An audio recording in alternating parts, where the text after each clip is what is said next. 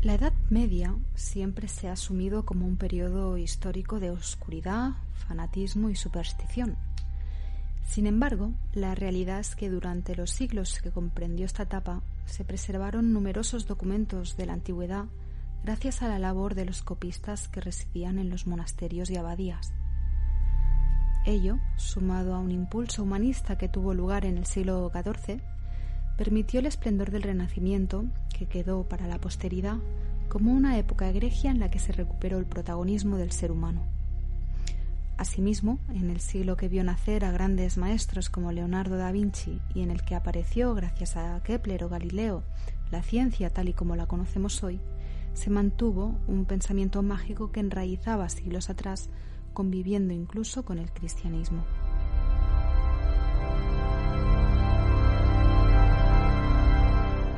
Precisamente nuestro siguiente invitado ha indagado en la sabiduría arcana de este periodo histórico y en los conocimientos que encierra el tarot de Manteña, una misteriosa baraja de cartas que representa el espíritu de la Italia del siglo XV. Pero, ¿cómo podríamos describir la sabiduría arcana de la Italia renacentista? ¿De dónde surge el término tarot? ¿Cuáles son las características del enigmático tarot de Manteña? ¿Qué se sabe del uso que se le daba?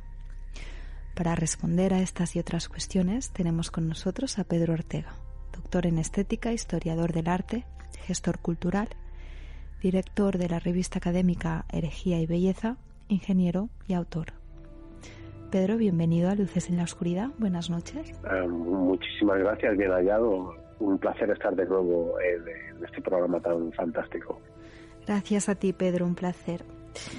Bueno, eh, para comprender la esencia del tarot de Manteña eh, debemos remontarnos a la península itálica del siglo XV, tal y como decíamos en la introducción, concretamente en la etapa del Renacimiento que también se denomina el 480.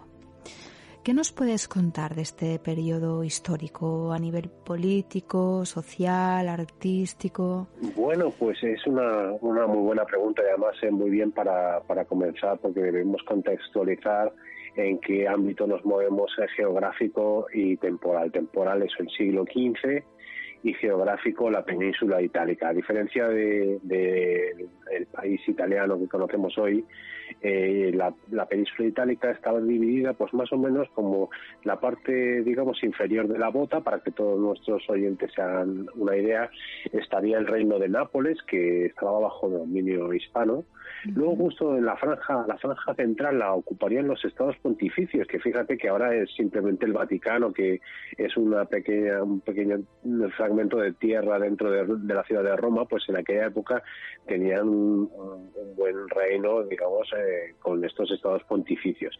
Y luego, si nos fijamos en la parte superior de, la península, pues estaba dividida en pequeñas ciudades-estado, como podían ser Florencia, Siena, Milán, Venecia, Urbino o Ferrara. Y es, sobre todo en esta parte, en estas ciudades-estado que, bueno, que sí tenían rencillas entre ellas, pero podríamos decir quizá que había como conflictos de baja intensidad, eh, aunque bueno, muertes había de por medio obviamente, pero sí que eh, se dio un clima en el cual se, se, era permeable al arte y a la ciencia, gracias al mecenazgo de grandes familias de estos distintos reinos que apoyaron tanto a creadores artísticos como científicos o como de disciplinas mágicas, como veremos un poquito más adelante. Así que estamos ante un periodo de desarrollo económico y cultural en esa, digamos, en ese surgimiento del renacimiento con las artes, la ciencia y del pensamiento mágico en la península itálica en el siglo XV.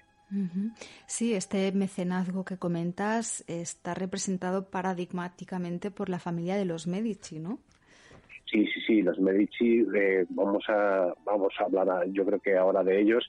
Eh, los Medici son el ejemplo de familia eh, que dedica, bueno, ellos eran banqueros y dedican parte de su fortuna, pues eso, a, financiar, a patrocinar artistas de la talla de Donatello, Botticelli, ¿no? pues esas espléndidas obras de arte que podemos ver en, actualmente en la, en la, ciudad de Florencia, en, en la Galería de los Uffizi en el Palazzo Vecchio o en la Galería de la, de la Academia. O sea, eh, sí, sí, fueron muy importantes los, los Medici.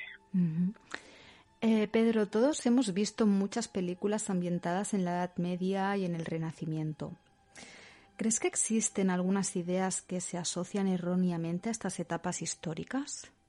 Pues fíjate, el Renacimiento, eh, ellos se pusieron el nombre ¿eh? de Renacimiento, la Rinachita de la Antiquidad, decían el Renacimiento de la Antigüedad. Y es que ellos, eh, sus valores que ya provenían del siglo XIV, como has mencionado muy bien en la introducción, Petrarca, Dante y Boccaccio, los grandes literatos, digamos que lo que querían era volver al esplendor de la Grecia y la Roma eh, clásicas. Entonces, eh, claro, ellos miraban a ese periodo y desde, digamos, desde la decadencia del Imperio Romano hasta el Renacimiento, pues a, ese periodo que había entre medias le llamaron Edad Media y dijeron que era un periodo oscuro en el que, bueno, pues prácticamente todo no había pasado nada, ningún avance para la sociedad, cuando en, realidad es todo lo contrario. La Edad Media fue un, periodo, eh, sí que es verdad que con un pensamiento teocéntrico. ¿Te está gustando este episodio? Hazte fan desde el botón apoyar del podcast de Nivos. Elige tu aportación y podrás escuchar este y el resto de sus episodios extra. Además, ayudarás a su productor a seguir creando contenido con la misma pasión y dedicación.